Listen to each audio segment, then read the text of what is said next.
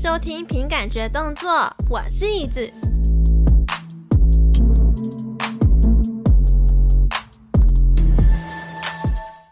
好，这一周呢是凭本事活着的单元哦，主要就是讲讲我生活上的事情。那其实我最近一直在尝试一件事情，就是我想要像一个成功人士一样生活，但是很可惜都没有做到。所以呢，我就这次想要邀请一位。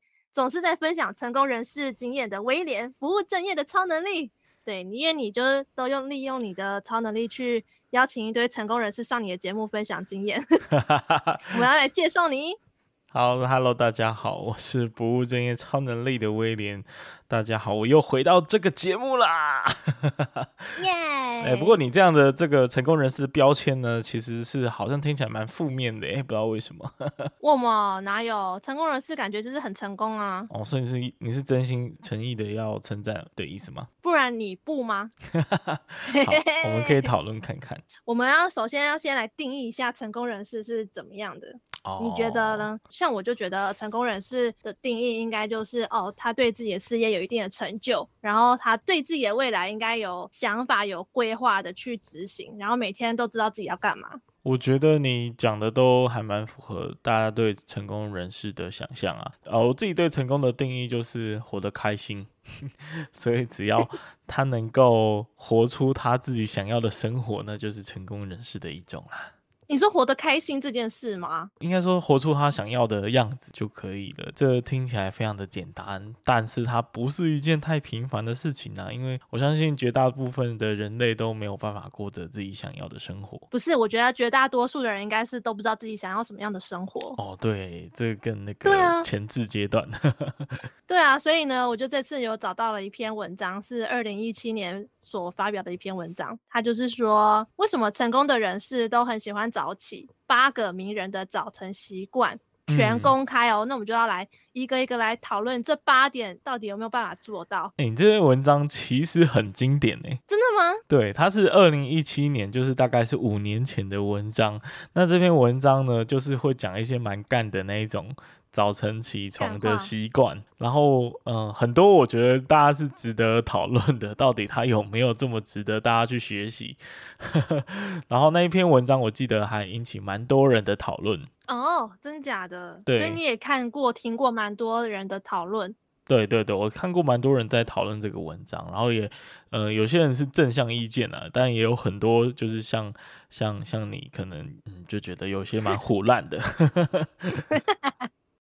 对，因为首先呢，第一点就是清晨五六点就要起床哦。他是理查布兰森维珍集团的创办人，其实我不知道他是谁，反正呢，他都会清晨五六点起床，然后呢去晨泳，再来进行一些风筝冲浪啊，最后再吃一顿健康的早餐，为一个一天的开头。哎，你刚刚说你不知道他是谁，其实他还蛮有名的，他是。他算是全球首富，呃，不是首富啦，就是富豪排行榜前几名这样子。然后他所创办的维珍集团是一个超级斜杠集团，因为他一开始好像是做唱片生意的吧，然后开始有做什么航空公司啊，然后又做了什么太空的产业啊，然后做能源业，做什么饮料业，做什么各方面，反正他各种。行业他都有跨足，是一个超级酷的一个，长得也蛮帅的一个人。这样，他就是大家对于成功人士想象的那种样。但是清晨五六点起床，你觉得这个合理吗？嗯，其实好像也蛮合理的。其实好像也蛮合理的，大家都觉得起床是一件很难的事情，尤其是很早的时候起床。啊、所以如果可以克服这一点的话，应该就是成功人士的典范了吧？因为毕竟他都要这么忙，他又处理那么多事情，他提早起床应该也是应该的吧。诶、欸，其实我自己觉得啊，我我真心觉得好像，嗯，因为我知道像有一些比较创意类的工作或者是歌手啊，他们都会在很晚很晚很晚的时候去写作，比如或者是去创作他们的歌啊什么的，因为他们觉得那个时候最最清静，都没有人吵他，他可以有无限多的灵感，所以他们的工作的时间可能就是比较夜猫族这样。那我觉得其实只要有固定的时间，应该就好了吧。因为你想哦，我们住在台湾的人，假设我们是六点起来好了，那住在澳洲的人，他可能就是对应台湾的时间的更早的时间起床。那我们的时区就不一样啊，我们本来自己就会在不同的时间醒来啊，所以我就会依照这个很瞎的荒谬的理论去觉得说，我们人类应该是没有一个固定某一个点一定要起床的这种事情吧？可是依照人一天的生理时钟的也算养生的概念来讲的话，好像早起吃早餐是一个很正确的行为耶。哦，怎么说呢？就不论你是什么时差的人，你好像就是应该要早点起床，因为不是大家都说什么，如果你要养生的话，你一天之内你最重要的一餐就是早餐，那个早餐就是可以提供你人身体的一些能量啊什么的，就可以比较健康嘛，就比较不会那么快死掉。听说是这样子啦。嗯，我自己觉得好像是一种心理状态，就是。在大家都还没有起来的时候，以前起来就会让我感觉好像比别人更卓越了一些，因为我是就是那种众人皆醉我独醒的那种感觉。哎，大家你们都还在睡觉，我就先起来工作。你看我是不是成功人士？我觉得是有一种这种心态上面的的一种感受。哎，可是我觉得的确我。在第一份公司的那个有一个高层主管，我听说他真的是会每天在上班之前会去早起做运动，嗯、然后整理好自己心情之后再来上班。然后我想说，看那难怪他就是那个高阶主管，因为他有办法做到这样。我觉得能够早起。就克服那个痛苦的人啊，应该是特别的有毅力啊，然后能够克服自己的惰性，所以应该是呃更多比例的人是接近成功人士的一种。但是我并不觉得他早上很早起床这件事情本身对于成功的与否是有影响的，而是克服了这个很痛苦的这个行为的过程啊，这些人啊，他比较能够。克服自己的惰性，所以比较成功。这样，我觉得是一个相对应这样子的一个过程，并不是说早上起来就一定会成功。不然你去看那些做早餐的，会有比较成功吗？哎、欸，超政治不正确的比例，他事业搞不好做很大哦。对啊，对啊，对啊，我只是开个玩笑。那那我第二点，第二点就是。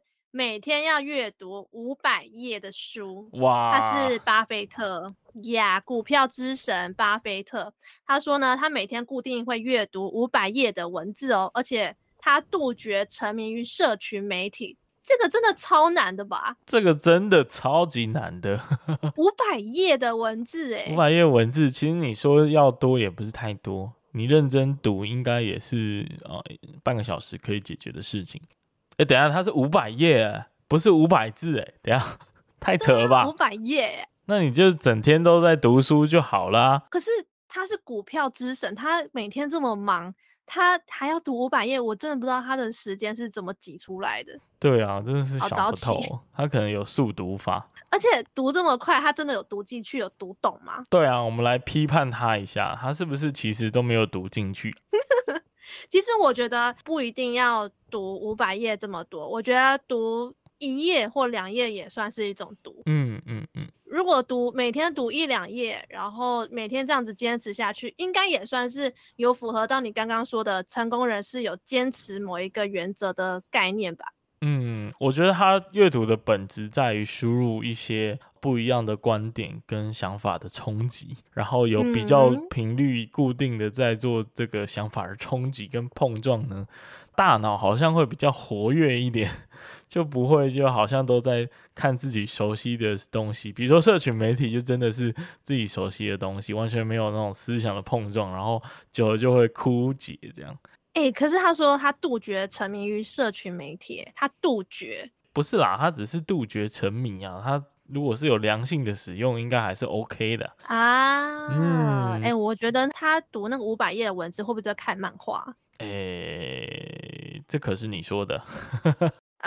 我觉得。我只是一个疑问，但我自己的经验，我觉得像我最近就比较多的工作，然后就几乎很少在阅读。我今年其实没读多少本书，诶，应该不会超过嗯四本书。但我确实觉得跟过去一年读十二本、十三本的那个状态相比，我好像少了很多东西。我的生活当然没什么太大的变化，可是文化的素养上好像真的产生了很大的落差，就会觉得自己好像没什么文化。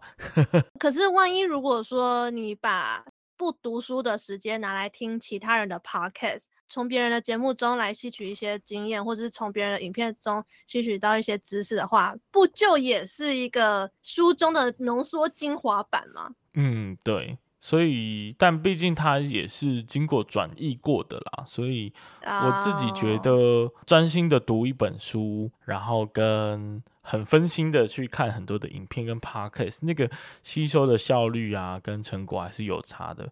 而且，呃，一本书通常是浓缩了作者很多年的人生的光影，但是一部影片。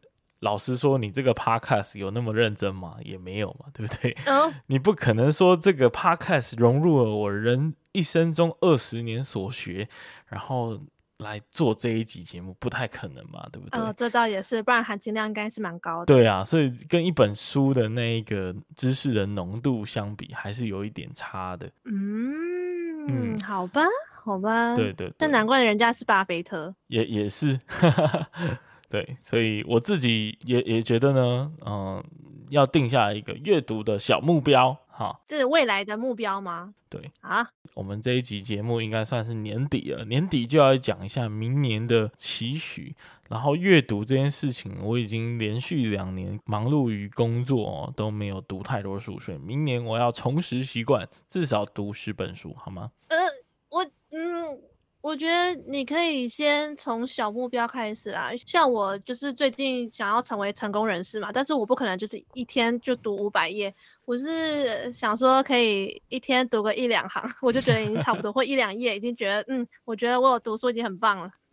我觉得就就像原子习惯的的描述，其实你只要一天做一点，有在做，我都觉得那是一个很好的前进了。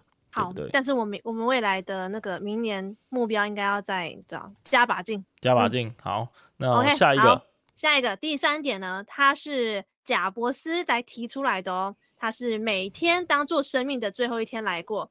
他说他每一天早上起床第一件事情呢，就是站到镜子前面问他自己：如果今天是我生命中最后一天，我会想要做我今天要做的事情吗？老实说，我觉得这个真的蛮值得吐槽的。老实说，我真的觉得，真的会有人每天对着镜中的自己讲话吗？我觉得有这样做的人，即便是如此，他一定是一个超级怪咖。哎、欸，可是很多聪明的人或者是有成就的人，他们都是怪咖，不是吗？嗯，但是就回到这句话，单纯看这句话本身的话，我是非常的不认同啦。嗯我也是觉得不认同，因为毕竟我们人不会那么轻易死掉的吧。而且你你想哦，假设啊，我把今天当成最后一天来过，那我唯一想做的是什么？你知道吗？睡觉吗？疯狂干炮！干！你不要一直露出你的本性好不好？你一直在我的节目露出你的本性，你想想你之前你在我节目上说了什么？各位观众，我的节目还是非常正向的。如果你想要取得正能量，欢迎去我的频道“不务正业的超能力”。不要偷自入你的节目啦！好了，反正对啊，我就觉得很不切实际啊。如果每天都当成生命的最后一天，哎、欸，如果你真的今天就要挂，那你难道会很认真的在那边工作？我听你在屁！我如果今天是生命中的最后一天，我也不可能跟你这边录音，好不好？对呀、啊，一定是做自己最那个什么接近人人类本能想做的欲望，对不对？那就是干跑。你要干一整天？Hello？哎、欸，今天最后一天呢，值得吧？应该吧？那你要找那么多女人来陪你一起，也是一个麻烦，也是要花很多时间哎。啊、这这，所以我就觉得这个理论非常的不切实际啊。因为如果你当成最后一天的话，就表示你做的东西都没有任何的责任需要去承担，那你就会做出很多违法或者是不合常理的事情。所以千万不能这样想啊。但我觉得这个概念也是蛮值得推崇的啦。但是当成最后一天，我相信呃是一个蛮蛮夸饰的说法。或许当成最后一年，或者是当成最后一个月会比较合理一点。嗯。我觉得他的意思，嗯，深层的意思就是他希望每一天都是有意义的，不是那种虚度光阴这种。嗯、对。但是有，我觉得有的时候，你的人生就是要有一点虚度光阴，你才能体会到那个充实的美好啊，不是吗？你休息就是为了走更长远的路啊，不然你为什么要这么每天汲汲营营的？哎、靠，我觉得你这个形容说的很好、欸，哎，像像我就觉得出去玩好像蛮累的。我自己有一次就是在中国大陆旅游，然后我连续两周在外面，我觉得已经是我的极限了。然后我就会想要回到我平常生活的地方，嗯、然后沉寂一段时间，然后重新觉得出去玩这件事情有趣跟吸引我的注意，我才又再出去旅游。所以如果、啊、呃一直一直都是在当成最后一天来过的话，那真的也蛮累的耶。对啊，为什么到底要干嘛这样逼死自己啊？真是奇怪，嗯嗯、工作狂吗？成功人士你不懂的地方了。OK OK OK，好，那接下来第四点哦。第四点呢，就是比尔盖茨说的哦。他说他每天早上起床之后呢，都会跑步一个小时，然后让自己的全身彻底的苏醒。跑步一个小时，我的老天爷呀、啊！你有办法接受吗？嗯，我知道这个是这个原理，跟我们刚刚在讲的第二点有点像，就是克服一个哇非常难难做到的事情啊，心里就会觉得自己比其他人更成功。因为它通常能够克服更多的惰性，那人类总是被基因写成就是懒惰的样子啊，所以能够克服自己的懒惰，确实是蛮不容易的。我觉得其实好像也不一定是要去跑步，更多人是会倾向于做瑜伽。哦，有道理，有道理。对，因为说实在，我们台湾的那种建筑。你如果在二楼跑跑跑，一楼不会觉得很吵？嗯，美国人没这个问题啊。哦，对，他就是比尔盖茨呀。对啊，而且他们也没雾霾啊，所以他们出去跑也是舒适啊。其实美国他们虽然是可以呃出去外面跑步一个小时，但是对于我本人来讲，我觉得还是很难做到的啦。而且其实应该很多人，更多人应该是倾向做瑜伽，或者是做一些比较轻。轻度的运动，嗯嗯嗯，但我觉得它的重点应该就是运动了。对，呃，我我曾经就是听过这样的说法，因为运动算是大家最难克服的一其中一件事情嘛，就违反人性。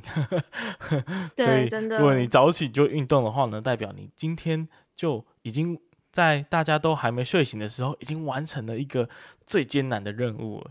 那心情就会觉得特别的踏实，这样子。哎、欸，不过其实伯恩他其实也是会在早起的时候运动的人哎。哦，真的啊，我觉得很多人确实他都会早起，然后趁大家都还没起床的时候就先运动哎。像是你说的伯恩嘛，然后我我印象深刻是那个 Freddie，、嗯、就是林昶佐。他有一集的专访，就说他早上听到闹钟会跳起来，然后开始在自己的房间大喊：“我起床了！”对，他想要振奋自己的心情。然后我就觉得，哇靠，太热血了吧！真的是不愧是那个能够当议员又可以同时当摇滚歌手。真是成功人士，所以这点呢，真的是很难做到。他很享受他的生活耶，对，他真的是很享受他的生活，所以我觉得对于这些人来说啊，他的习惯已经成为自然的时候，好像也不会觉得太痛苦。难怪他们是成功人士，对不对？哎、欸，但是我还蛮好奇，就是如果说他确诊，然后他声音沙哑到一个不行，说发不出任何声音来，然后结果他起床之后，他也说我起床了。超级无言。好，那那我们先来看第五点喽。请说。我们的第五点呢，是我们的马克·祖克伯。他说，他每天早上呢都会穿一样的衣服，吃一样的早餐，以节省时间精力，把更多的这些时间花在更重要的工作和家人身上。这应该是 大家都听到老掉牙的一一个一个故事习惯了啦。对对对，但我觉得它某种程度算是真实啦。不过，应该不是所有的产业或者工作者都适合。你怎么可能叫一个呃，在在那个 LV 工作的时尚产业的先锋，然后叫他们每天穿一样的衣服呢？应该是要了他们的命嘛。真的，而且我觉得每天都穿一样衣服超恶的，超超恶。超恶的啊，你不觉得吗？就是，嗯，就是还好吧，没有创意。嗯，他就是直接就穿同样一套，然后你怎么知道他有没有洗？你、哦、觉得很奇怪吗？嗯、我觉得这个批评太太严厉了。真的吗？因为我自己也是买好多差不多的衣服，然后就真假的穿。对啊，因为你也是懒得去想要买什么衣服的人吗？对，我也是懒得去想，然后。因为看到喜欢的就干脆买很多件啊，就不用一直要思考。然后我对于穿着又没有那么多的要求，所以我觉得也是看人吧。因为有些人确实是不太打扮自己，然后对于穿着没有什么要求，他可能觉得剪个好看的发型还比穿一件 fancy 的 T 恤还要更好一点。像我就是这样。然后呃，我我记得很印象深刻，就是我有一个呃很崇拜的创业家前辈，叫做赵世龙。他是一个，嗯、呃，真的很厉害。他很小的时候就拿过奥林匹亚，然后后来呢，念台大，然后台大一直念到硕士，又念到博士，然后同时又创业，然后创业到现在第二份工作了。呃，他同时也是台大创创学城的 co-founder，然后现在也是台湾戏骨创业家协会的理事长，反正就很厉害了。那，呃、嗯，我记得他的发型是一直会随着时间不停的变换的，也是很酷。那不停的变换。并不是因为他很勤劳于他的造型，而是他太懒惰，呃，不是懒惰，这个要剪掉，而是他就是醉心于他的新创事业，他也觉得，呃，剪头发这件事情完全不重要哦，所以他就会一直囤积囤积他的发量，直到变成一个一头秀发的时候，再一次剪成光头，然后就再重留一次，然后每年循环这样，所以他是一个超酷的人。我以为他也是跟祖克伯一样，每天都穿一样的衣服。嗯，他几乎也都穿，就是像那个传统电机宅男那样。不过外面可能会套一个西装外套啦，就是有一点 business casual 这样，也很简单，但是也不会太难看。但是最最最重要的就是他的发型，却就会一直留长，然后剪掉之后呢，好像还会拿去捐给那些公益团体。然后就，uh, 你就下个月看到他，就直接从一头长发变成光头，然后那个景象就是超冲击的。那你该不会也想要效法这样子的作为吧？我觉得它是一种生活态度，然后我觉得我自己没有勇气活出那个态度。哎、欸，他们都是极简主义者、欸，哎。对啊，对啊，就是不太在意自己的这种发型或外貌，他就觉得他自己的工作很重要，所以他也懒得花时间在上面，因为他有更重要的事情要去做啊。哦，嗯，我觉得某个程度、某件行业、某些行业来讲，我觉得确实是可以这样子啦。嗯，而且像我自己啊，我觉得啦，我早期其实是会去花钱剪个五百、八百、一千的头。但是我到了现在啊，我几乎都是剪一百块的理法，除了我觉得它没有差太多之外呢，就是那个很细节、很精致的细节，其实是感受度没那么高的嘛。就是当然它还是会有差，可是你其实就算这个差别很大，你你过了半个月，你过了两周，你就看不出来了嘛。嗯，但是你们男生看不 出来好不好？女生差很多哎、欸。哦，对啦，男生可以这样子，就是对啊，嗯，我就在讲说，我以前会花个一千块，但我现在就是一百块，而且只要十分钟就能搞定了。你看，因为去理发厅有时候那个剪头发都是一个下午的行程，但现在哪有那个时间去剪一个下午的头发？天哪！因为成功人士都通常都很忙的啦，对不对？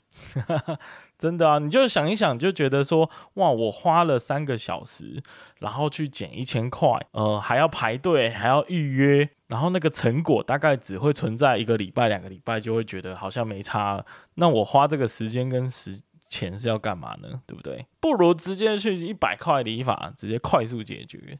它是一种享受的过程，享受人家服务你的过程。你不是最喜欢人家服务你了吗？我哪有？而且时间真的好浪费啊。嗯，好，你喜欢享受不同的服务啦，不是剪头发这种啊。呃呃。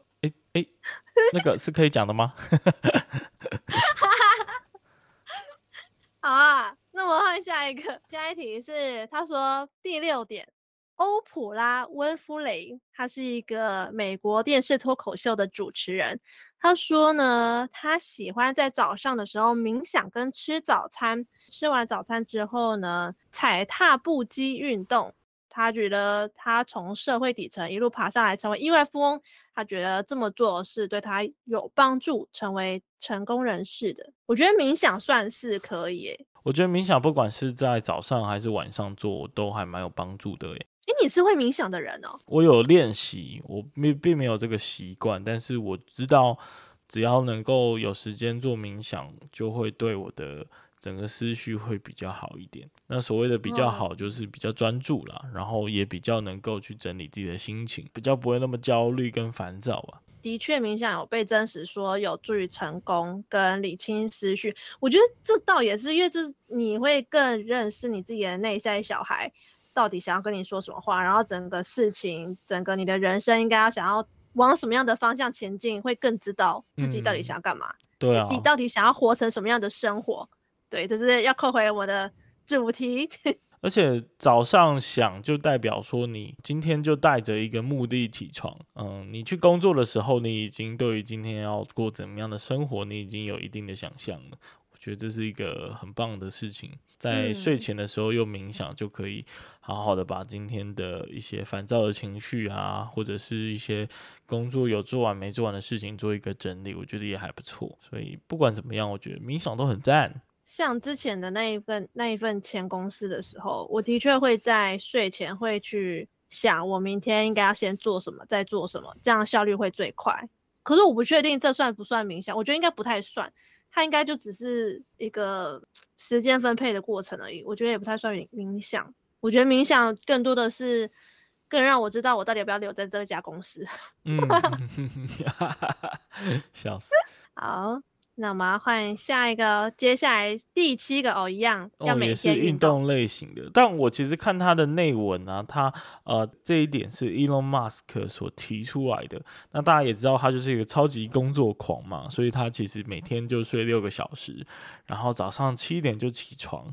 他有一个非常重要的核心精神，就是要不断的去思考你如何做到更好，并且持续质疑自己。你觉得这个质疑自己，他他有点像双面刃哎、欸。嗯，怎么说？因为当然质疑自己，它是一个促使让整个生活或是整个事件变得更好的一个主要因素是没错。但是另外一个比较坏的方向就是，你会不断的去陷入在同一个圈圈里面，一直不断的去困扰自己。我这样做是对的吗？我这么做会不会有人说话？我这么做会不会被人家看不起？什么之类，就是这种质疑的声音也是一种质疑吧。嗯，但我觉得对他来说，有自信的质疑自己，应该是一件蛮好的事情吧。因为像像我的话，就是在质疑自己的同时，也会去想说，那。有没有可能做到更好？那那个更好的方法是什么？我也有遇过，就是质疑自己的同时，就会不断的困在那里面，没有办法去跳出来去想，那我有没有更好的做法？然后就很很伤心、很难过、很沮丧，然后那个信心就会整个丧失掉，啊、然后你就会一直又在犯错，然后衰事就会一直找上你，然后你人生就会一直悲惨下去。这全部都是我们自己的想象。对，所以说，嗯，我觉得他的质疑应该只是很短暂的，然后他自己都能够想到更好的做法，然后再去要求别人跟自己这样。哎、欸，这其实说明他是一个很聪明的人哎，他知道说他质疑需要有个限度，然后他也很能够立刻想到说，哎、欸，怎么做会更好？他是能够。立刻想到这些更好的办法的，因为像我们这些普通人，就是没有办法想到一些更好的办法，然后可能都要透过很多很多时间去询问，去呃找书找解答，然后才想到 哦，原来有这么更好的办法。啊，不过他最近出事了，所以说呃，这证明了人类呢还是有自己擅长跟不擅长的事情。对啦，特斯拉的创办人听说好像也。嗯，他最近，哎、欸，你知道他最近出什么事吗？就是 Twitter 的事情啊，就是他成功接手了 Twitter 之后呢，呃，开始大刀阔斧了，斩了很多的员工，然后斩了之后呢，又发现，哎、欸，这些员工好像好像是需要用到，所以他又把他聘回来。好 白痴哦！对，真的很白痴。然后他呃，那个他有开发了一个新的制度，就是要蓝勾勾呢要收费。那收费的话呢，就可以取得那个蓝勾勾，就很多假账号呢就付钱，然后就假装自己是可口可乐，然后就说我会公布我的食谱什么什么的，反正就很多这种很荒谬的言论，完全不受管辖的状态。反正呢，Elon Musk 这一次呢，确定搞砸 Twitter。啊，不知道他之后会怎么去改善。不过，这证明了人类还是有自己擅长与不擅长的事情啊。我觉得他会不会就是因为睡太少，然后脑子不清楚？因为像第八点，他说要睡满八小时。他直接少人家两个小时哎、欸，人家那个下我们下一点就是成功人士一个最后一个秘诀，就是要睡满八个小时，是来自那个贝佐斯，也就是亚马逊的创办人所提出来的。那完全就是打脸 Elon Musk 啊，难怪他们两个好像互看不顺眼。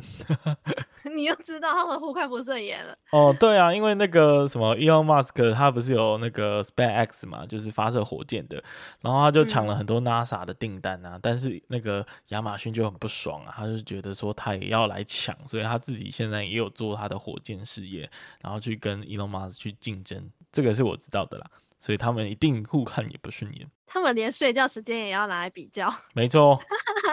但是写这篇文章的人难道没有发现有一点互相矛盾吗？你看哦，Elon Musk 他睡六小时。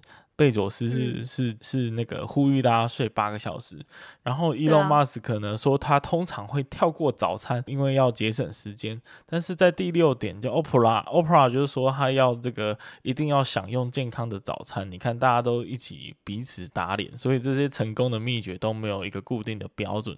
所以真正的成功应该就是你自己定义的成功就是成功啊，没错，就是你变成功之后呢，那你的生活方式就会被大家拿出来传唱。然后 大家就会觉得你那个做法才是对的。没错，就是之后可能会有记者要来访问你说：“哎，请问一下你怎么样？你有没有什么配播可以让你这么的成功？”然后你就说：“哦，其实我每天都睡满十个小时。”然后立刻打脸亚马逊的创办人。没错，马上打脸。而且睡满八小时这个议题啊，其实我最近也听那个敏迪跟志奇两个人在讨论，因为志奇是一个很厉害的事业家嘛，也是跟我差不多大而已，甚至好像比我还小。然后敏迪呢是算是我的学姐啦，她比我大一些，但是她的工作长度就是超级爆长，因为她每天都要写国际新闻，然后又要录 podcast，又要做很多很多的事情。但是志奇相较来说，他也是一个企业家，也是做很多的事情。可是志奇就发现说，他其实现在都坚持要睡满。呃，不知道是六还是八个小时，然后他觉得睡满八个小时的人生呢，有海阔天空的感觉。他也呼吁我们可爱的敏迪要去体验看看。关于这个辩证呢，我我其实还蛮赞同就是志奇的说法，诶，但是可能每个人需要的睡眠时间都不太一样吧，所以。嗯，或许他是八个小时，然后我可能是六个小时之类的，但是能够睡满，他的精神状态确实有很好的提升，对于整个工作的效率都会提高。但难道这些有年纪稍长的人，他们会睡那么久？然后有些可能他们只睡六个小时，睡三四个小时，他们难道不就是因为年纪的关系，然后导致他们生理时钟已经固定了？就很像我阿公阿妈一样，他们很喜欢就是。早上清晨五六点就起床运动，这这很神奇，因为照理来说年纪越大会睡得越少啊，但是我现在怎么会觉得？就是没办法像以前那样，只要是睡一点点就会很有精神。我现在都觉得好累，每天都过得好累。那可能你就是需要去好好休息一下了。对，嘿嘿。对啊，因为小朋友的时候啊，他们每天都在睡觉，有没有？无时无刻都在睡觉。然后等到变成老 Coco 的时候呢，他可能一天只睡两个小时就够了。所以那个以那个线性的轨迹，那个我们应该处在一个越来越少的路上啊。为什么到了我这个年纪还那么想睡觉，真是不太合理。就是工作太操劳了嘛。哎呀，这 总结还是这样子，对不对？那我觉得，因为我刚刚想到一件很有趣的事情，既然这些成功的秘诀都互相打脸。表示说这些都可能没有一个固定的标准，对不对？所以他们可能就是真的变成功之后，他们就随口说一下我自己的习惯是什么，然后就变成成功人士的标准了。对啊，搞不好就说哦，其实我每天成功标准就是啊，呃，每天早上起来都会先大便。所以呢，其实我呼吁大家哦，就是早上起来的时候要先大一下便，然后你就会更有思绪。你就是可以在大便的这个便秘的过程中呢，你就可以更有思绪哦，去处理你工作上面的事情。你会更有一些想法之类的。嗯，就会变成你的至理名言。我觉得我我们就我们可以先预想一下，以防万一说我们哪一天突然变成成功人士的时候，我们所随口抛出来的东西呢，就会变成大家奉为圭臬的标准。那如果你这时候说大便的话呢，感觉就是蛮脏的，所以我们可以想一个更好的。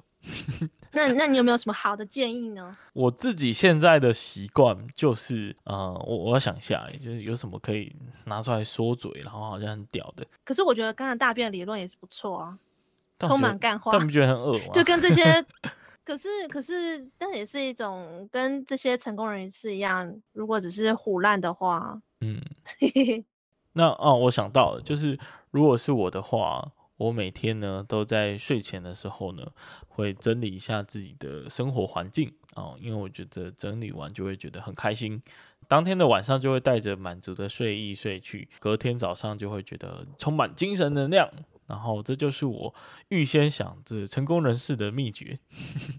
哎、欸，可是你说到整理的话，我觉得的确在。透过整理的过程中，你也可以就顺便整理了你的思绪哦。对啊，所以你讲很好诶。但我自己是真的很喜欢整理哦。有一个很重要的原因，因为哦、呃，我们很多的工，因为我是一个超级工作狂，工作总会有卡住的时候嘛，对不对？但是呢，嗯、有一项工作你只要做就会有收获，就是整理、整理跟打扫。这种类型的家务工作，我还蛮喜欢在工作的过程当中去交杂他们一些家务的工作，因为当你工作卡关的时候，你就觉得很失望、很难过。但是呢，家务事绝对不会让你失望，因为你做十分钟，它就有十分钟的收获；做三十分钟，它就有三十分钟的收获。你是看得到那个成果的，所以那个自信心整个就会成就感就会随之而来。所以蛮鼓励大家去好好的收拾环境，打扫自己的家里。好，那我这边也要提供一个跟你类似的。哎呦，终于想到了，是不是？不是，因为我觉得你说透过这个整理，你就会得到一些收获嘛。可是其实我觉得在呃，我觉得成功人士应该大多数的情况之下都是还蛮有压力的吧。在那么有压力的情况工作。嗯你是不是应该要适度的放松，去吃一顿美食呢？这个美食你吃完之后，你可能也会得到一些充满快乐的能量，你就会有更多多余的能力、多余的心情去处理更好、更多你想要处理的事情，更有意义的事情。嗯，whatever，是不是很赞？哦，是是，嗯、呃，我现在还在试图的去说服自己。你说关于我的理论吗？对啊。欸你不觉得就是吃是一件很快乐一件事情？哦，是对了，吃是一个能够消除压力、暂时放掉压力的一个快乐泉源之一耶。嗯嗯，虽然他如果一直吃的话，可能会有一些报复性的成长。这就是我的状况啊，所以我还在质疑说，哎、欸，这真的是成功人士的方法？OK，这样对此感到怀疑。这是那个马斯克他所提出来的理论，你要不断的去想，你要怎么做才可以更好，所以要持续的质疑自己。很好，我觉得你有办到了，你成功了。成功质疑自己，谢谢大家。谢谢大家。那你觉得成功人士他是不是要很会设立目标啊？成功人士要很会设立目标，当然呢、啊，诶，设立目标很重要，诶，不管是成不成功，我觉得设立目标都是最重要的一件事情。哦，因为像我就是不太会设立目标的人。哦，人生没有什么目标，嗯、我都是人家定好目标，然后我去完成。光是一件事情就有差别哦，就是在几年前开始会对自己有年度目标或者是呃每个月的目标的习惯。那我觉得自从这样做之后啊，觉得我生活多了一些掌握感。哦，所谓的掌握感就是我知道我现在做到了什么跟没做到了什么，有这样的过程还蛮重要，你就会觉得生活过得特别的。嗯，有意义吗？或者是说，好像比较有意识到自己在过什么样的生活，那不会回过头来发现，哎，我现在到底经历了什么？我现在，我现在到底人在哪里？你在人生地图上哪一个位置，哪一个坐标，你是搞不清楚的。这时候我就觉得很蛮，会还蛮啊、呃、不知所措的，没有安全感嘛？对，没有安全感，然后对自己的人生毫无掌握，就很像你在一个开车的过程呢，你的手。不放在方向盘上，就会觉得很很烦躁嘛，然后你就会觉得很失控、很可怕一样，那你的人生就可能会撞车，就会发生车祸，对不对？所以我觉得有意识的去设定目标，然后去记录自己的生活，我觉得是还蛮重要的。可是因为我像我就是比较被动的去接收到人家帮我设立好的目标，然后我去完成。我觉得我好像很少会为自己设立一个什么目标，就变成我好像不太会，也不知道要该怎么去设立目标，觉得有点小困难。哦、嗯，找一个时间好好的跟自己对话，然后稍微想一下自己，嗯，人生最重要的几个几个想法或者想要达到的成就，然后把它展开成细节，就比如说。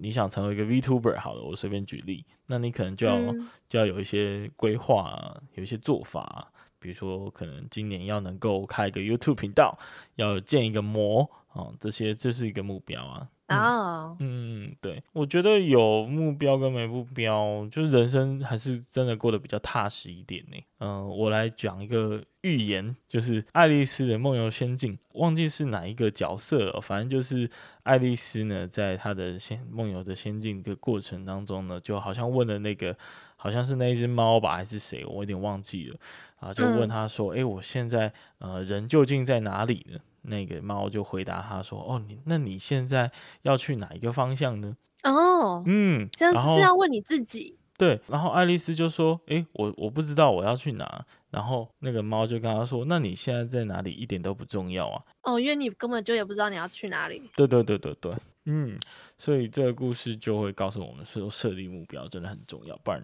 会。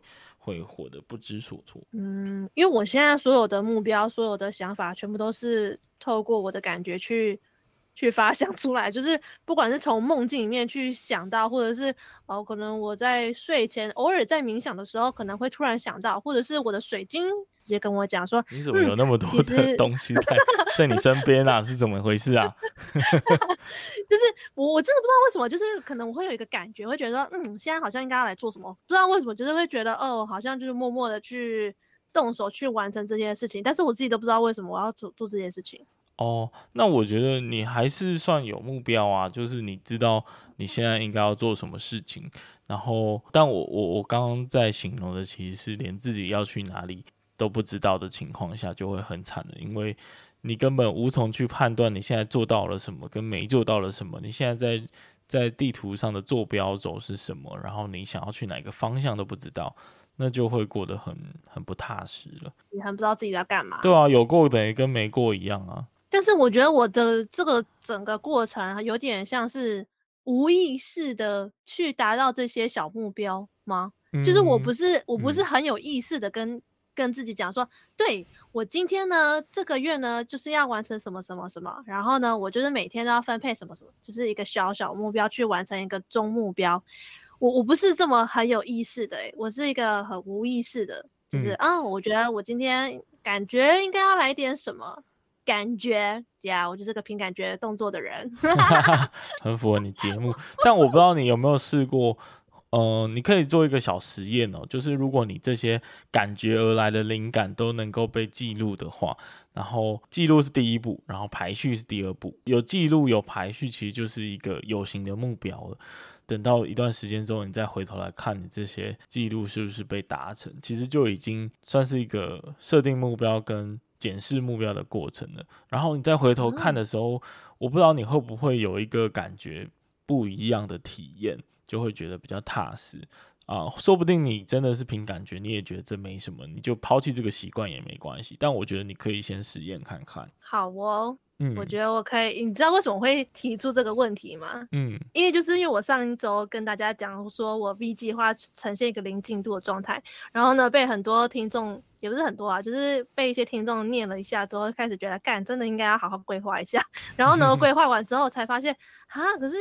在规划过程中，好像又有一点障碍，就是因为我不太会设立目标。哦，好，但是我但是我会试着用你的方法实验看看一阵子。对啊，比如 说哦，不然我们就来先试试看啊。就是你想要做的最近一个计划是什么呢？我现在生活其实很简单，欸，就是想节目，然后找工作嘛。可是其实我好像也不是很想找工作。我现在对于工作真的是有点。不知道为什么要工作。你看，这就是我觉得 失去方向的感觉。然后我自己是很不喜欢这个感觉，我不知道你。但是像我刚刚问你的问题啊，为什么要找工作？要找什么样的工作？为了想要达到什么样的人生？你毫无答案的话，其实你根本就无从去判断自己的。一个想要跟不想要，我其实有在想说，这些所有的原因会不会就是因为我没有什么欲望啊？因为其实很多男生或者是很多人，他们都会说，哦，我我现在就是要工作，我为了要存钱，我为我存钱是为了我以后要买房子，有一个家，有个什么的。我就想说，哈，可是我也不是很想要什么家，我也不是很想要买车，我也没有很想要买什么，就是我的欲物物欲真的很低。然后我也觉得，那为什么要工作啊？就是。全世界的人都要工作，但到底为了那些钱，那那些钱到底是可以干嘛？就是他们拿那些钱是可以是要完成他们自己的梦想吗？还是还是他们很知道自己的目标到底在哪里？嗯，所以我就一直在思考这件事情。我觉得，即便你没有想要赚很多钱，它也可以形成是一个另外一种目标。比如说，你的目标是过一个平淡。呃，非常平稳的人生，你就可以设至少设定说好，那你要有多少钱，你才可以过一个平淡、基本满足基本需求的人生？那什么样的工作呢，可以符合这个需求？那他这个工作需要什么样的技能？需要在哪里工作？需要具备什么样子的经验？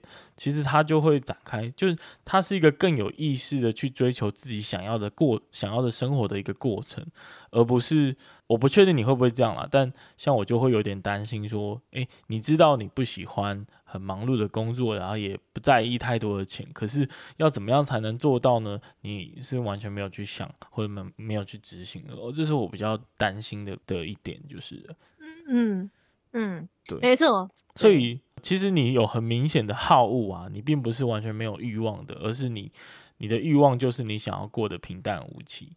那我觉得这就是一种欲望，但实际上你应该有很多想理。其他额外的理想了，比如说推广 VTuber 啊，或者是呃推广自己节目的一些精神啊等等的，oh. 我觉得难免都还是有一些好恶的。那这些好恶就可以用目标的方式去达成，去检视它到底他需要做什么样的事情，他有什么条件，那需要收集什么样的资源，然后就依照一个。不一定要很有规划，但是你自己舒服的节奏去走，回过头来才可以去检视说，OK，那这个人生到底活到哪一个境界了，活到哪一个阶段了？现在在哪一个位置？我要前进去哪一个方向，会比较踏实啦。嗯嗯，你参考啦，说不定你做完实验之后发现。你还是喜欢想到什么就去做的的这种感觉也不错。我觉得我好像也真的蛮欠缺这种有系统的整理，有系统的去建构出自己的目标吗？对，我觉得嗯，很需要去 练习这件事情。嗯，我觉得很需要。然后，如果你需要找到更多自己想做的事情，就可能有也需要更多的自我对话嘛，就是。嗯，你有没有办法现在整理出，比如说五到十个你自己觉得人生很重要的一些、一些、一些指标，或者是你觉得对你来说成功的定义是什么呢？如果你能够回答这个问题的话，应该就会稍微有一个方向，有一个追寻的几个目标这样子。嗯嗯，哇，感觉诶。欸好像这后面的那个讨论比较有深度，我也不知道为什么，因为好就会扣回我们节目的主题啊，就是在讲说成功人士的几个标准，对不对？但是到后来我们其实刚刚讨论没有一个固定的标准，那对我来说，其实要给给椅子这边的一个一个反馈，就是我觉得成功的定义大家都不一样，所以真正要问自己的就是，我觉得。我自己对于成功的定义到底是什么？那有这个定义，有了答案之后，我才能去追逐，我才能去规划，我才能去达到这个满足。我觉得这是想要给你的建议。感谢威廉来我们这个节目，但是因为我是觉得说每个人会成功，他的路径一定不可能复制到你自己个人的身上，所以我觉得你自己还是要去思考一下，到底自己想要什么。因为像我现在就是也是要思考一下我自己的人生到底要干嘛。然后，然后呢，感谢呢就是不务正业超能力的威廉来我们这个节目来分享他自己的那些。跟我一起讨论成功人士的想法，但我同时，哎、欸，也不是同时，他应该是很晚上，就是因为我之前也是有在他的节目里面聊了一集有关于我离职之后的一些三大控诉，就大家可以之后的时候也可以去他的节目收听哦。OK，谢谢大家的这一集的聆听。然后呃，那一集就是想要来聊聊，就是为什么已经要离职呢？他的控诉到底合不合理呢？我们就来做一个批判跟指教，这样子。对，没错，到底我是不是那个名副其实的烂草莓？就大家可以就是评判一下啊、哦。好，那我们这集就先到这边哦。那如果你喜欢我这期的节目的话呢，不要忘忘记在我的 Apple Podcast 留言五颗星。然后如果你真的好，就这样子，拜拜，拜拜。可以这样子吗？可以啊。OK，好。好荒谬。